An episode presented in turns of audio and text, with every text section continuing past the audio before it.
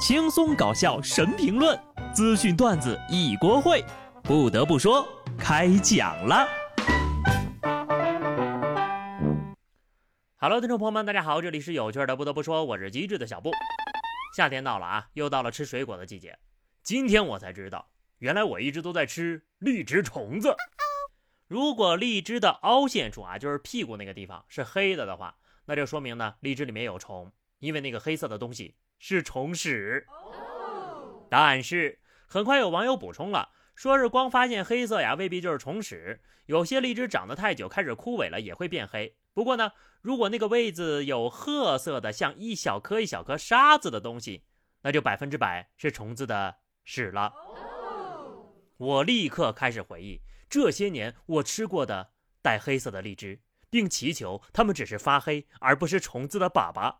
算了算了，反正都吃了这么多年的虫屎了，再继续吃下去也没什么，只要别让我吃到虫子就行。我要求不高，求求了。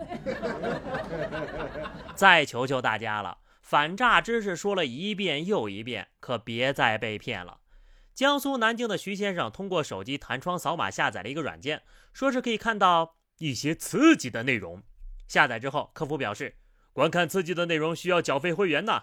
此后又联系徐先生，激活会员之后呢，还需要充值完成几个刷单任务，充的钱呢会返还的，并且充的越多，看的内容就越刺激。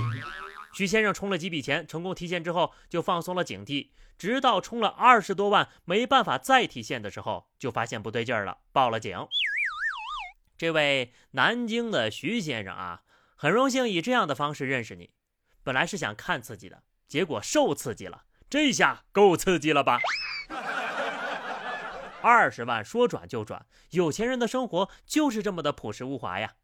可能有网友就很好奇了。免费的那么多，为什么非要花钱看呢？有句话还得是老祖宗说的对呀，“色令智昏”呐。咱们出门在外呢，还是要学会抵御诱惑。徐先生这么冲动，能存下二十万，想必也很不容易吧？所谓智者不入爱河，因为爱情呀，容易让人智商下线。陕西汉中一女子谎称自己丧偶单身。与受害人男子相识之后呢，先后以恋爱为名要求对方为自己买手机、买电动车、购物，并且索要现金，共计一万多块。为了骗取信任呢，女子还雇了一个人当自己的母亲，带男子到家来认亲。随后再次以办理结婚证为由骗取现金一万块，借机删除对方手机里与自己有关的信息以及联系方式之后就逃了。男子报警之后，该女子迫于压力投案自首了。雇人当妈妈这个桥段。我只在电视剧里看到过，没想到现实当中还真的会发生这样的剧情呀！这女的为了骗钱也是使出了浑身解数啊，有这心思用在找个工作上，也不至于沦落至此吧？老哥也是惨，要不是真爱，能舍得花这么多钱吗？得亏骗子自了手，不然呐，人财两失了。这件事情也告诉我们，眼看不一定为实，骗子无孔不入，提高警惕的同时呀，还得捂紧自己的钱包。有些人呢，自己智商不在线就算了，还交友不慎。湖北十堰一男子自称在酒店嫖娼，需要自首。经民警详细询问，原来呀，当天该男子与朋友在酒店打牌，以真心话大冒险的形式为赌注。男子输了之后呢，朋友就怂恿他谎报警情，称自己在嫖娼。随后呢，民警对其进行了批评教育。人生得一好友，顺风顺水；人生得意损友。天天水逆，还是那句话啊，物以类聚，人以群分啊。不过值得肯定的一点是，这个男的是个老实人吧？朋友让报假警都敢报，那真的是老实过头了呀。而下面这位就是假老实人了。湖北十堰一男子报警称酒店有人卖淫，民警迅速赶到现场向报警人确认信息时呢，男子却说没有人卖淫，我是联系不上我媳妇儿了，想求助警方，就想出这么个办法。民警在确认其妻子安全之后呀，对该男子报假警的行为进行了批评教育。哎，这个日子是怎么过的？自己的媳妇儿都联系不上了呀！就算报警，也该报人口失踪吧？真是奇奇怪怪的脑回路。不是我说呀，老哥这么办事儿，很容易大家无限遐想呀。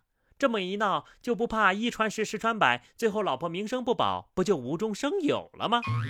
我算是知道了，为什么你俩一吵架。你就联系不上你媳妇儿了。脑子是个好东西呀，建议给自己装一个。浙江杭州的小鹏进行了一个兼职任务。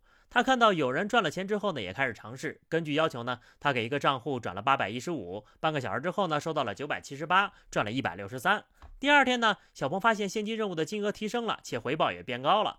准备做任务的时候呢，民警就打来电话劝阻了。在民警的劝说之下，小鹏就放弃了刷单的想法。民警的及时反诈，让男子赚了骗子一百六十三，薅了羊毛就跑，真刺激呀！骗子估计都懵了。剧本上不是这么写的呀，所以呢，能打败骗子的就只有鸽子了。那赚了骗子的钱算不算诈骗呢？这样很可以呀。凡是过犹不及，违法的边缘是不能随意试探的，否则呀，这世间就又要多一个踩缝纫机的人了。江西景德镇一店门口发生了一起抢夺案，价值五十多万的黄金首饰、手机等被抢。当地警方立即展开了追捕，不到五个小时就把两名嫌疑犯给抓获了。经审讯呢，这俩劫犯的是亲兄弟。其中一名犯罪嫌疑人说：“我们打算连夜把这个东西卖了就离开这儿，没想到你们警察来得太快了，就把我们给抓着了。”真的是脑子有问题，偷东西的还嫌被抓的太快了。这种人去偷东西不是没有理由呀，因为真的是笨蠢坏呀。虽然说两兄弟是有福同享有难同当，但是呢，多行不义必自毙。所谓不是一家人，不进一家门。这下好了，里面共患难去吧。真就想不明白啊，这些个有手有脚的人是怎么想的？找点正经事儿干干不行吗？生活虽然很艰难，但是呢，不要失去做人的骨气。面对一些奇葩的邻居呢，也确实让人没法客气。广东一男子到朋友家做客，发现呢朋友家的窗户上挂满了镜子呀。往对面楼一看，对楼的住户阳台上也挂着三面镜子。朋友就表示呢是对方先挂的镜子，和对面邻居沟通呢他也不听，就买来了二十二面镜子挂在自家的阳台上。现在呢变成了一道独特的风景线了。这大概就是用魔法打败魔法吧。本意为了辟邪，这下成了太阳能充电宝了。而楼下卖镜子的杂货店或成最大赢家。好的，朋友们，那么以上就是本期节目的全部内容了。关注微信公众号 DJ 小布，或者加入 QQ 群二零六五三二七九二零六五三二七九，来和小布聊聊人生吧。下期不得不说，我们不见不散，拜拜。